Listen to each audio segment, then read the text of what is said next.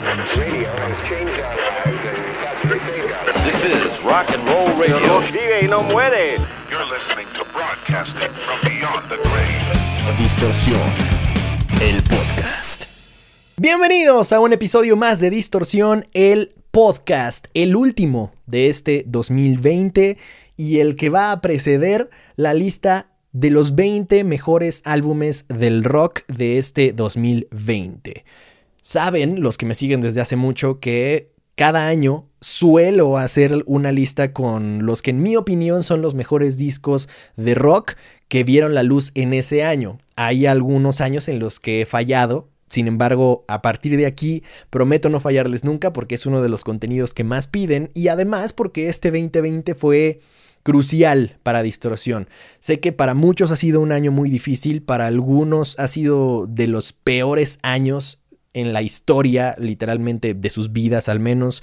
Para algunos otros ha sido un muy buen año, porque en toda crisis hay una oportunidad de crecimiento muy grande, entonces depende del ámbito laboral en el que se encuentren, depende de la situación en la que se encuentren. Algunos tendrán una posición más privilegiada que otros, y, y, no quiero hablar de que fue un buen año, porque no. En general, el sentimiento sería muy egoísta de mi parte si hablara de esa forma. Sin embargo, sí quiero agradecerles porque el 2020 fue un parteaguas, un antes y un después para Distorsión. Se notó de sobremanera que de verdad el proyecto tiene futuro, que de verdad hay gente allá afuera esperando este tipo de contenido, esperando lo que yo pueda decir, expresar, opinar, compartir, etcétera. Y eso me llena el alma como no tienen idea. Entonces, muchos de ustedes me han hecho llegar mensajes a mi inbox o a mis DMs de Instagram diciéndome que les ayudé a hacer más llevadera la cuarentena con el contenido de distorsión.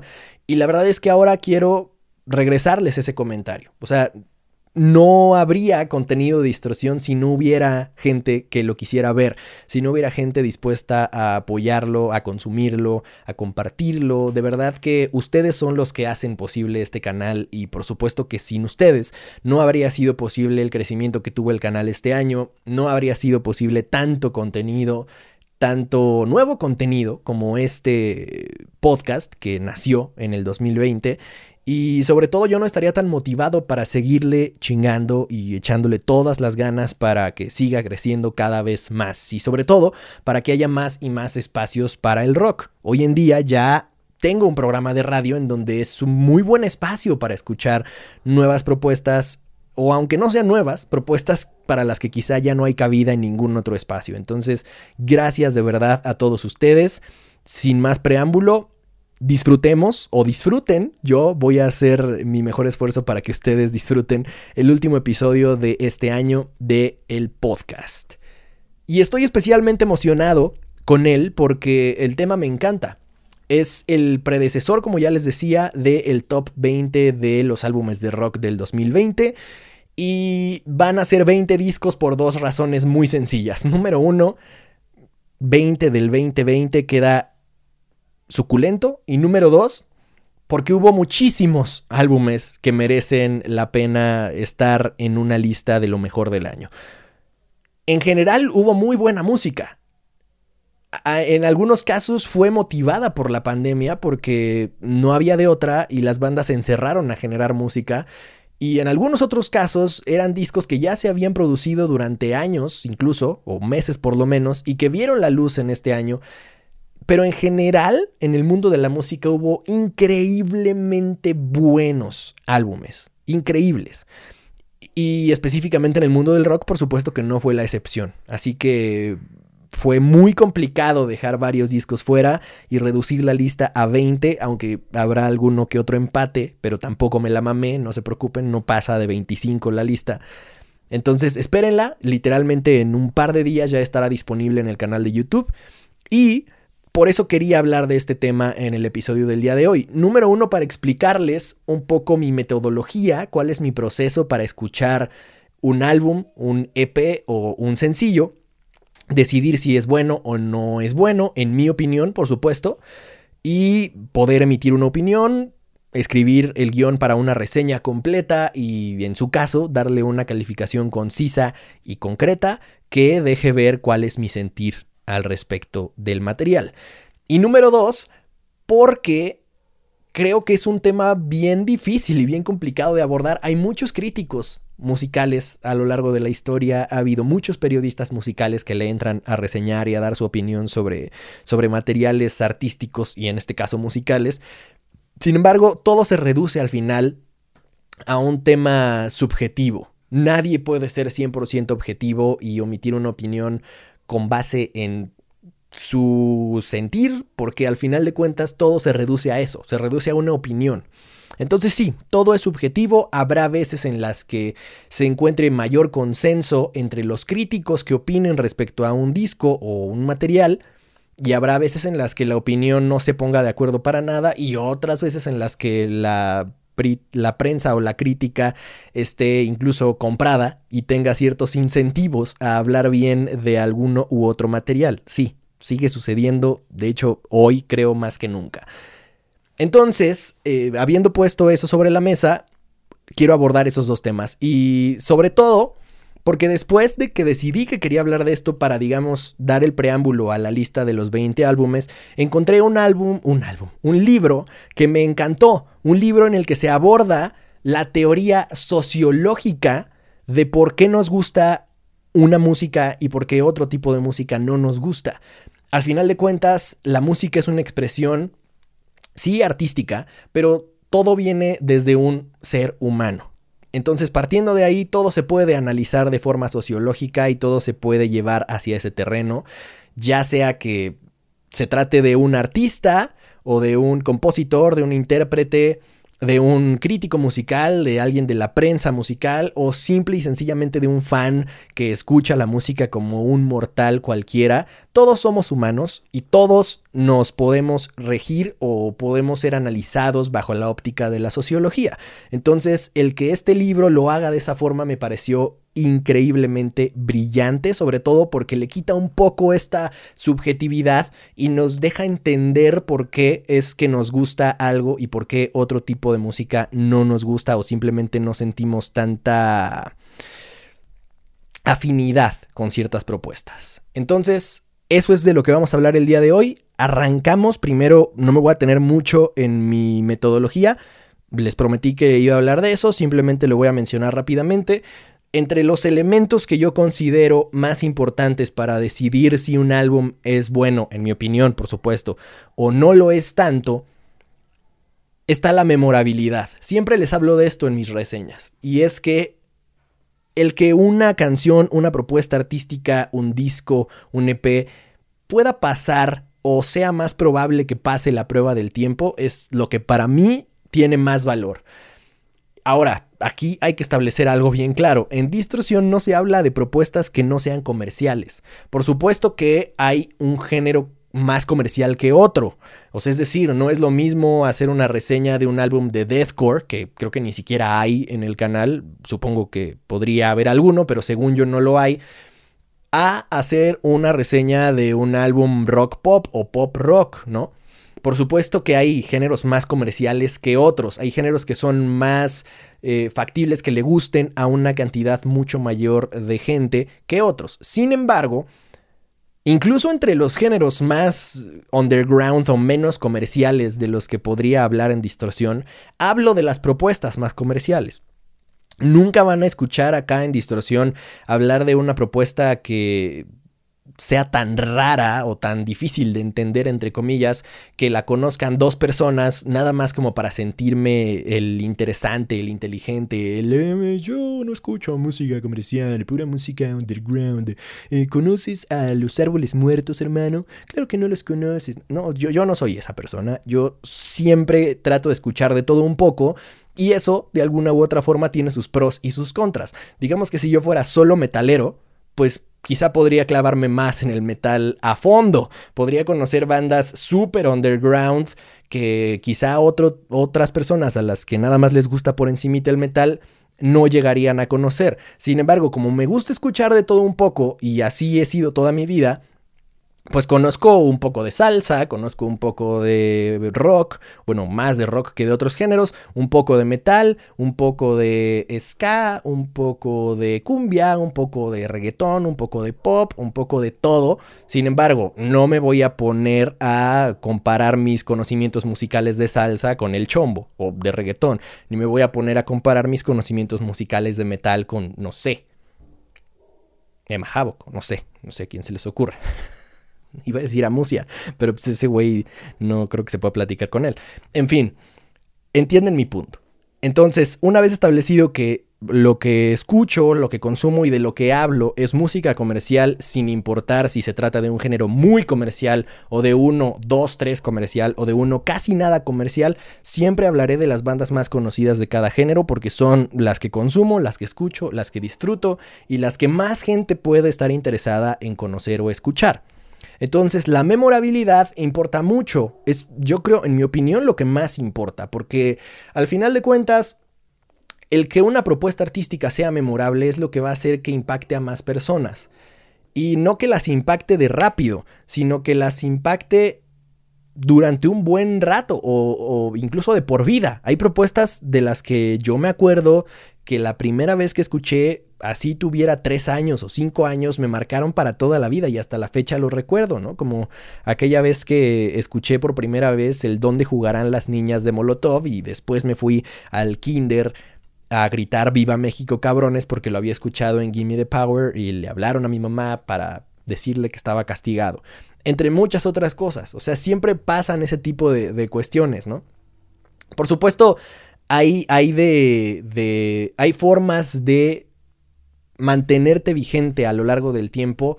Algunas tienen pues un poco más de respeto y otras no tanto, ¿no? Algunas quizás simplemente son como para choquearte, para impactarte de forma rápida y efectiva y quizá al paso del tiempo ya no te acuerdas a pesar de que en su momento, según tú, te marcó.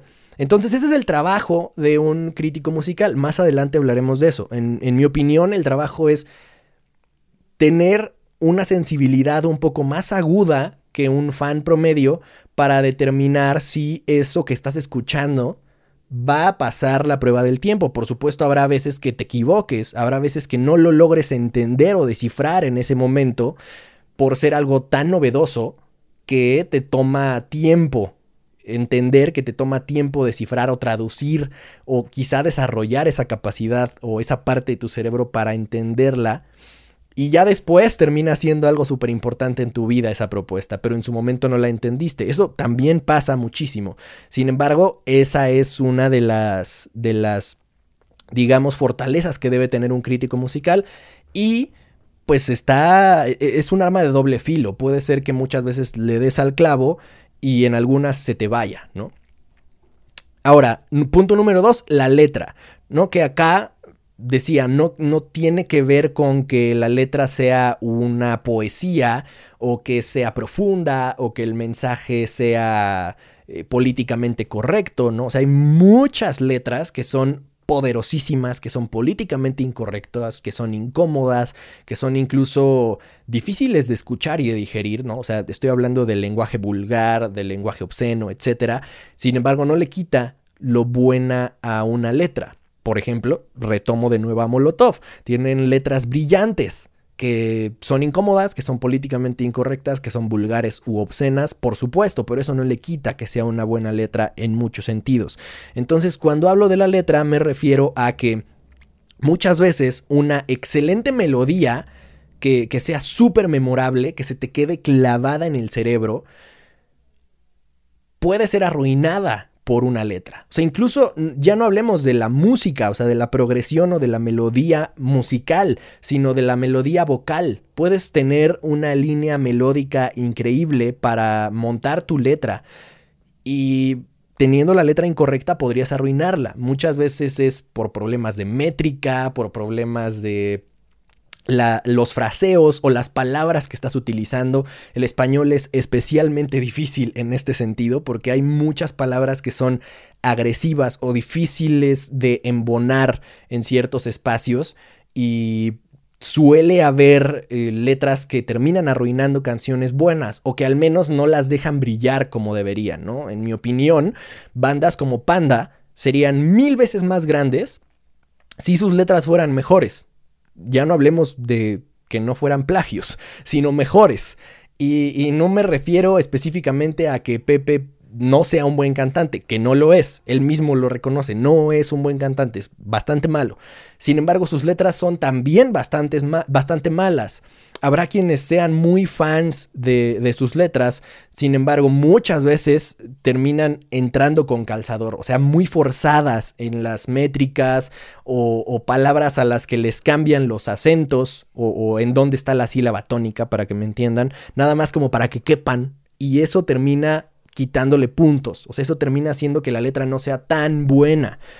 Muchas veces esto sucede cuando se escribe primero la letra y después tratas de hacer que quede con la melodía o con la canción que ya se compuso. Entonces es muy complicado hacer que esto suceda y especialmente más complicado en el español. En el inglés hay muchas formas de acortar ciertas palabras, de hacer abreviaturas o de juntar palabras, incluso en una misma melodía porque no hay tanta variedad de acentos, por así decirlo.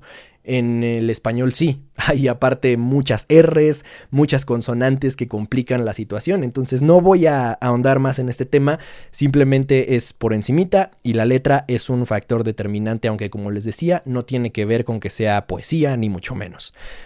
Número 3, la proposición pude haber puesto la innovación, pero no necesariamente se trata de que la propuesta sea algo que nunca hayamos escuchado. Simplemente quiere decir que le pongas tu sello, que le pongas tu propio sonido. Entonces por eso preferí ponerle proposición y me refiero a la propuesta, ¿no? ¿Qué propone tu álbum, qué propone tu canción, qué propone tu EP o qué propone tu banda. Puede ser una banda de un género tan cliché como el metalcore o como el pop punk por ejemplo. Y, si tienes una propuesta propia, si tienes un sello propio, una voz propia, por supuesto que hay ahí una propuesta. Entonces, esto también es de lo más importante, al menos para mí, de lo que, de lo que yo considero para calificar o para reseñar un álbum.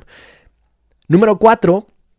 Si me transmite emoción. Al final de cuentas, uno de los más grandes objetivos del arte es transmitir emociones. Quizá es el primordial. El artista crea arte para transmitir una emoción a un objeto, a una canción, a una pintura. Estás poniendo ahí un sentir, ¿no? O sea, tú como artista estás poniendo un sentir en tu obra.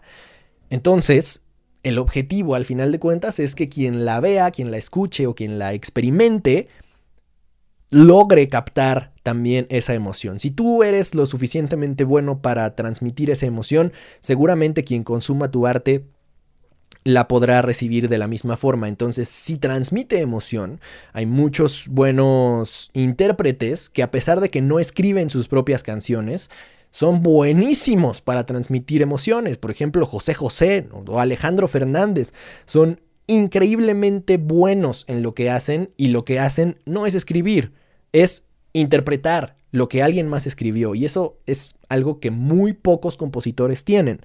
Muchos se jactan de ser cantautores y pues sí, o sea, que puedes cantar lo que tú mismo escribes, por supuesto que lo puedes cantar, pero de ahí a que realmente logres transmitir lo que estás tratando de decir es otro rollo por completo. Y finalmente, lo que les decía, a lo que se reduce todo en un terreno tan subjetivo como el arte y en este caso la música, si me gusta. Eso es todo. Al final de cuentas, podemos debatir, podemos llegar a acuerdos o no, pero todo se reduce a la opinión de quien está hablando del disco o del sencillo o del EP, que en este caso, aquí en este canal y en este podcast, soy yo. Entonces, si me gusta, pues ya está, ¿no? Seguramente hablaré de que me gustó y muchas veces podría incluso no tener una memorabilidad tan grande o tener una letra que es mediocre. Sin embargo, si me gusta, seguramente voy a emitir una opinión positiva al respecto. Entonces todo se termina reduciendo a eso. Por eso les recuerdo, no se tomen personal nada de lo que ven en internet. Al final de cuentas, todo se reduce a opiniones. Habiendo dicho eso, ahora sí voy a pasar a hablar de el libro que les comenté, que se llama Música de Mierda, que supongo que les recordará esa serie de videos con las que se hizo muy conocido Alvinch analizando música de mierda. En este caso se trata de un libro de Carl Wilson que está disponible en español, si lo quieren buscar lo pueden encontrar. Él habla de que hay unas ciertas características con las que se puede diseccionar el por qué cierta música nos gusta y por qué alguna otra no, o al menos no tanto. E incluso habla de términos como el clasismo musical y los prejuicios, cosa que, de nuevo, nos lleva al terreno de la sociología. Entonces, si no saben nada de sociología, trataré de de abreviárselos o de resumírselos de la forma más sencilla para que lo entiendan la mayoría. Sin embargo, la sociología personalmente es uno de los temas que más disfruto, que más me apasionan. Estudié comunicación no porque no hubiera matemáticas, sino porque realmente me apasionaba la carrera y todo lo que implicaba. Entre ello, todo lo que tiene que ver con la sociología y cómo está estructurado nuestro cerebro, nuestra forma de pensar, nuestra forma de relacionarnos, lo que nos precede como especie en cuanto a la historia, etcétera, etcétera. Entonces, punto número uno, ¿qué decide o quién decide si una canción es buena o mala? Ojo, yo no había utilizado el término malo hasta ahora, porque así está redactado, por una sencilla razón, y es que yo no creo que haya música mala, por supuesto que hay música que me parece que es mala, pero eso no quiere decir que sea mala. Yo no soy nadie como para emitir un juicio de valor de esa categoría o con esa decisión como para determinar que es mala para todos y que a quien le parezca buena es un pendejo para nada. Entonces jamás van a escuchar de mí que yo diga que un álbum es una mierda o que un álbum es una porquería, que no vale la pena, que ni lo escuchen, porque eso se lo dejo a ciertos pretenciosos que se sienten moralmente o intelectualmente superiores. Yo simplemente doy mi opinión. Si algo no me gusta, digo no me gustó. No digo jamás, es una mierda, es una porquería, no lo escuchen, ojalá que no haya más música así, jamás lo diré. Incluso si hay canciones que de verdad no soporto, porque las hay, no quiere decir que el que escuche todo me hace escuchar cualquier cosa, literalmente, simplemente estoy abierto a escuchar sin importar los géneros musicales, no que todo me guste, ¿ok? Entonces, aquí sí está redactado como buena o mala. Nada más quería hacer esa aclaración. No sé si habían notado que no mencioné la palabra malo o mala hasta ahora. Ok, según muchos autores, el tiempo. Esto es lo que define que una canción o que un álbum sea bueno o sea malo. Es lo que les decía, ¿no? O sea, al final de cuentas terminé encontrando muchas eh, coincidencias con este autor. Por eso quería emitir primero mi metodología o mi, mi forma de analizar y de procesar la música antes de leerles esto. Que un tema envejezca bien es señal de calidad. Así que no será hasta dentro de mucho cuando sabremos si realmente las composiciones de artistas como Justin Bieber o Rihanna merecían nuestros sofocos. Número 2. ¿Por qué nos gusta un tipo de música u otro? ¿Por qué somos más proclives, proclives a escuchar pop o a escuchar rock o a escuchar reggaeton o a escuchar salsa o cumbia o algún género, el que quieran?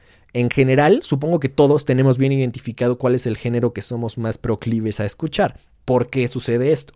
Según sociólogos como Pierre Bourdieu, supongo que lo estoy pronunciando bien, si hay alguien que hable francés, dígame, según yo es Pierre Bourdieu. El gusto es interesado y nos sirve para integrarnos en un grupo social o para distinguirnos, al final de cuentas como una moda, como un eh, como una tribu urbana, como decir soy emo. Y, y, termina por ende gustándote la música emo. Y no sabes si lo que te interesó primero era pertenecer al clan de los emos y rodearte de ellos en la glorieta de los insurgentes, o si lo primero que te atrajo a ese mundo fue la música. Habrá que ver, cada caso será distinto. Sin embargo, según este autor, sirve para integrarnos o distinguirnos en un grupo social. Tal vez por eso Ojo, los asistentes a un concierto se parecen entre sí, o sea, todos se sienten únicos y diferentes hasta que llegan a un concierto de su género favorito y resulta que van hasta con la misma ropa y se encuentran prácticamente uniformados. Entonces, según Carl Wilson, quien asegura que los que acuden a conciertos experimentales no habitúan a conducir coches rápidos ni a hacer puenting, y sí a leer novelas poco conocidas. O sea, por muy único y diferente que te sientas, habrá ciertas similitudes cuando te reúnes con gente que tiene ese tipo de gustos. Y entonces por mucho que te sientas un bicho raro, termina habiendo un chingo de bichos raros en un concierto de música alternativa, ¿no? En un Corona Capital, por ejemplo. Todos se sienten únicos y diferentes en lugares así. ¿Crees que se podrían encontrar los mismos patrones entre el público que acude, por ejemplo, a un concierto de Stopa o a uno de Avicii o al de Lucas Graham? Pues seguramente no. Sin embargo, entre ellos sí se parecen y entre ellos tienen mucha pertenencia y similitudes. Número 3. Otros autores dicen lo contrario a Carl Wilson, es decir, que no necesariamente te gusta algo o eres más proclive a que te guste algo por pertenecer.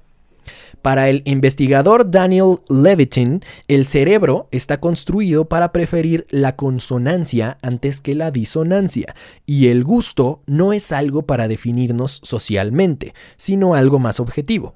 Sobre esto hemos querido preguntar a Tony Aguilar, que es un DJ de... es muy conocido en los 40 principales en España.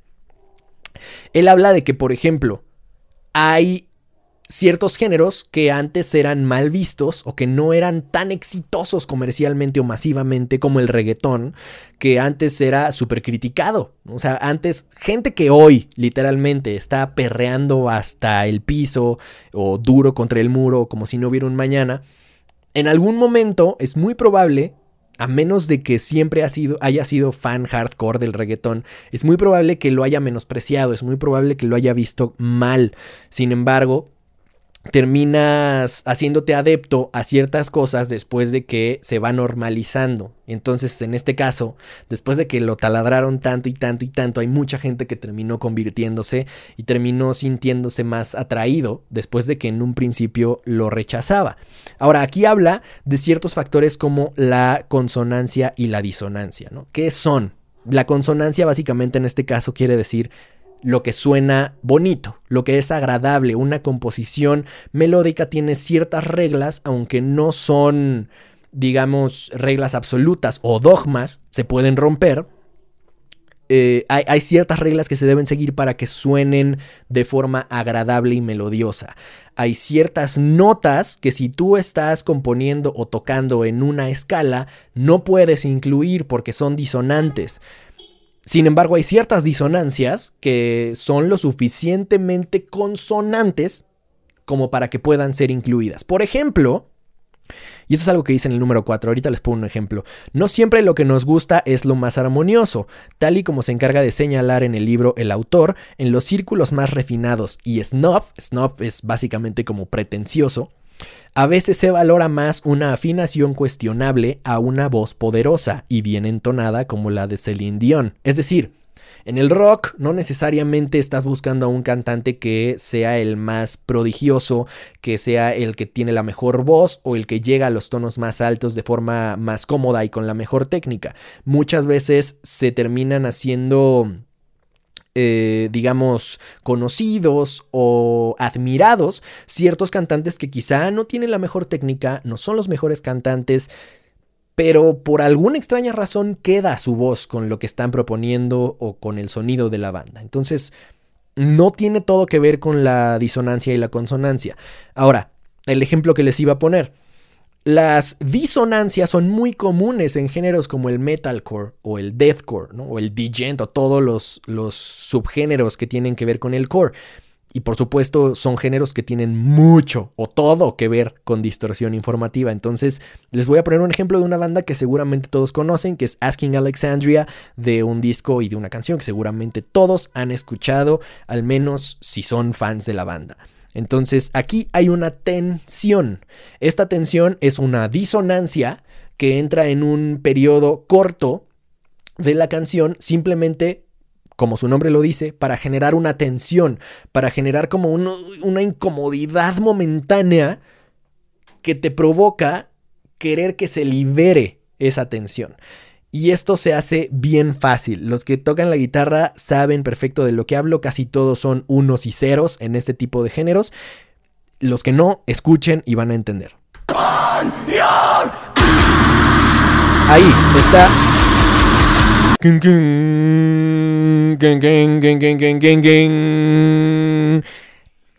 Es un tono que suena raro y de repente vuelven al tono en el que debería estar todo. ¿Sí se escuchó? Vamos a, repetirlo. La canción no está en ese tono, no debe, ese tono no debería de estar ahí. Lo escuchamos de nuevo. Ese, ese tono que está dando la guitarra no debería estar ahí, suena raro, te sientes incómodo al escucharlo, es como de qué coño se está pasando y de repente vuelven al tono en el que debería estar. Y es, es, es una cosa bien sencilla. Y esto, como les digo, sucede y ahora ya tendrán muchos más ejemplos en los cuales pensar. Sucede muchísimo en el metalcore y en todos los derivados del core. Ahora, siguiente punto. ¿Por qué la crítica no coincide con la opinión general? Los artistas que más venden y que más audiencia alcanzan no habitúan a ser los que reciben los mayores elogios de la crítica. Más bien lo contrario. ¿Por qué? Aquí el autor se enzarza en una reflexión sobre clasismo musical y prejuicios, que son los términos que ya les adelantaba. Según el sociólogo Pierre Bourdieu, los gustos nos diferencia de los demás y sobre todo busca impedir que nos confundan con alguien de un rango inferior. Es decir, marca que seamos o no cool.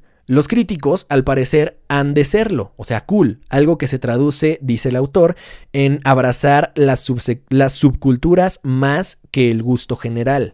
Y además han de convertir a sus lectores en gente más cool, aunque para en ello en ocasiones tengan que echar mano de música mala, según escribió Dina Weinstein. Esto quiere decir, en resumen, que los críticos musicales suelen ser pretenciosos, suelen sentirse más elevados culturalmente hablando y por ello es que hablan con tal seguridad, con tal firmeza y con tal casi casi voz profética, diciendo si no piensas como yo es porque eres un pendejo, no entiendes la música como yo la entiendo y tú eres un ser inferior.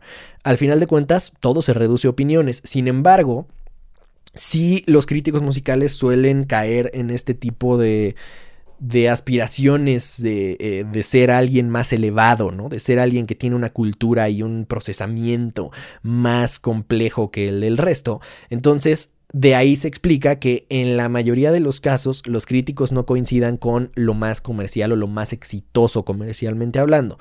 Aquí es todo un tema de debate. ¿eh? O sea, podría, por ejemplo, hablar del premio que le dieron a Bad Bunny como el compositor del año. Sin embargo, lo único que voy a decir al respecto es que no quiere decir que en ese sentido la crítica haya estado en comunión con lo más escuchado comercialmente hablando, cosa que en teoría no sucede según el autor. Quiere decir que hay una gran diferencia entre nombrar a alguien el mejor compositor y otra nombrarlo el compositor del año. El compositor del año simplemente quiere decir que fue el compositor más relevante, el que logró componer música que fuera más relevante durante el año. No quiere decir que fue el mejor, ni que su música fue la mejor. Quiere decir que su música fue relevante y que hizo la mayor cantidad de composiciones relevantes durante el año. Simple y sencillamente eso es lo que diferencia. Y entonces no deberían de sentirse ofendidos ni, ni, ultrajados cuando nombran a Bad Bunny como el compositor del año. Porque nombrenme un compositor que sea más relevante actualmente. Les guste o no les guste su música, él compone lo que, lo que mm, escuchan en sus discos y sus discos han sido de lo más relevante del año. Por eso se le dio ese reconocimiento. Ahora, una gran diferencia es que le dieran el premio al mejor compositor. Ahí sí entraríamos en un terreno completamente distinto. Y tendría, supongo, que ver más con algo similar a darle el Nobel de Literatura a Bob Dylan, ¿no? O sea, ahí estás premiando su cuasi poesía en, sus canciones, ¿no? Su forma de escribir tan artística y tan elevada y exquisita. Ahí sí estás premiándolo por ser el mejor compositor. No nada más relevante, sino el mejor en calidad. Entonces ahí hay una gran diferencia simplemente como breviario cultural. Número 6. ¿Qué es o qué define a una persona con buen gusto musical? Que en este caso tendrían que ser los críticos musicales. De nuevo, hay más de una teoría. Para David Hume, la persona que apreciará obras que luego superarán la prueba del paso del tiempo. Y además, o sea, al mismo tiempo, quienes están abiertos a la novedad. Es decir, los críticos musicales, como ya les adelantaba, tienen que ser aquellos que tienen, digamos, una sensibilidad un poquito más aguda o que tienen una visión un poquito más a futuro, como para tratar de predecir o animarse a intentar predecir qué canción, qué álbum o qué EP pasará la prueba del tiempo. Por supuesto que no se trata de videntes ni nada, sin embargo, al final de cuentas es aventurarse. Hay algunos materiales que son claramente exitosos desde que salen, que son claramente eh, clásicos instantáneos, y hay otros que son mucho más difíciles de descifrar, como ya les decía. Hay algunos que cuesta trabajo entender cuando los escuchas por primera vez. Sin embargo, de eso se trata. Una persona con buen gusto musical es aquel que, número uno, está abierto a la novedad, está abierto a escuchar cosas que quizá no comprendes al 100% porque la música está experimentando y evolucionando todo el tiempo. Y número dos, que trata o tiene esta agudeza de sensibilidad como para tratar de ver o entender cuáles serán las canciones o propuestas que pasarán la prueba del tiempo. Número 7. ¿Por qué echamos pestes de los músicos que no nos gustan? Y este es un punto que me encanta. Si te has burlado alguna vez de algún grupo o artista, esto va por ti. Nos burlamos de aquellos con quienes sentimos una afinidad y que por eso debemos repudiar. Esto quiere decir que nos reímos para sabotear nuestros sentimientos de sincronía, según el psicoanalista Adam Phillips, que también indica que cuando nos burlamos la sincronía ya se ha producido. Es decir, muchas veces te burlas de algo o que no entiendes o algo que te hace sentir que te estás quedando fuera. Y todo se reduce a lo más primitivo de nuestro ser, o, a los orígenes literalmente de querer pertenecer a una tribu.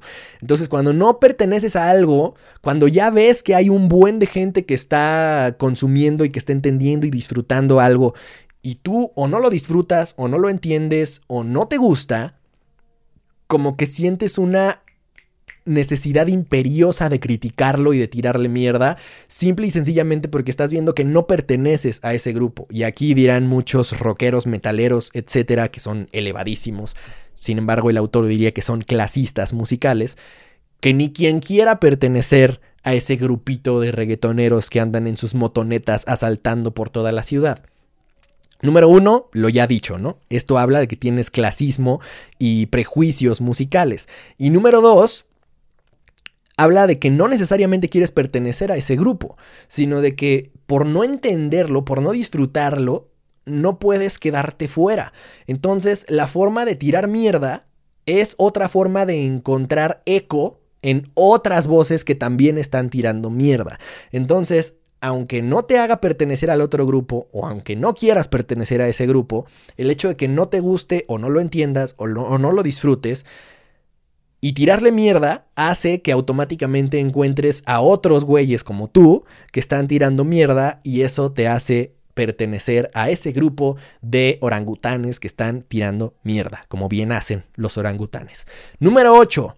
Mentimos sobre lo que nos gusta. Afortunadamente en distorsión no es algo que se, digamos, que se suela recomendar o que se suela poner sobre la mesa, yo soy muy abierto sobre lo que me gusta y lo que no me gusta, incluso si eso acarrea ciertas críticas o cierta arena.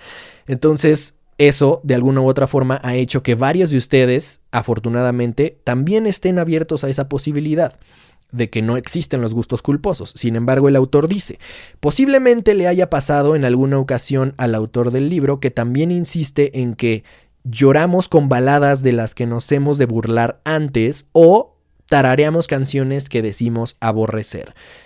Y esto por supuesto habla de que en el fondo, de alguna u otra forma, ya sea porque ciertas canciones se te quedan taladradas en el cerebro, la memorabilidad, o ciertas letras te marcan a pesar de que la canción no te guste y entonces tú terminas diciendo que no te gusta, por supuesto, por supuesto que a mí no me gusta Luis Miguel, por supuesto que jamás he perreado, por supuesto que jamás he bailado cumbia.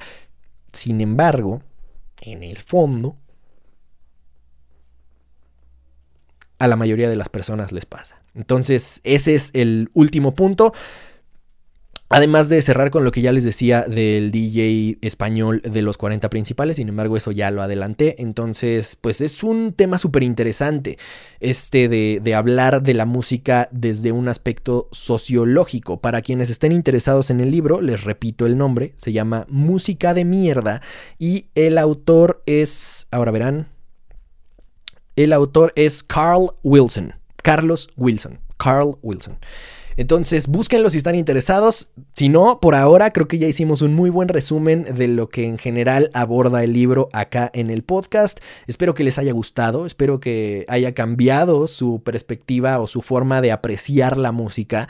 Sé que eso quizás sea bastante pretencioso, sin embargo, si fue así, Compártanme su experiencia en los comentarios de YouTube y en mis redes sociales, arroba soy Alexis Castro, que la verdad es que a mí me parece enriquecedor y catártico haber compartido este episodio con ustedes justo antes de compartirles mi lista de los 20 mejores álbumes del rock del 2020, por supuesto, según mi opinión, porque recuerden, al final todo se reduce a eso, a opiniones. Que las opiniones los acompañen. Entonces, les recuerdo que yo soy Alexis Castro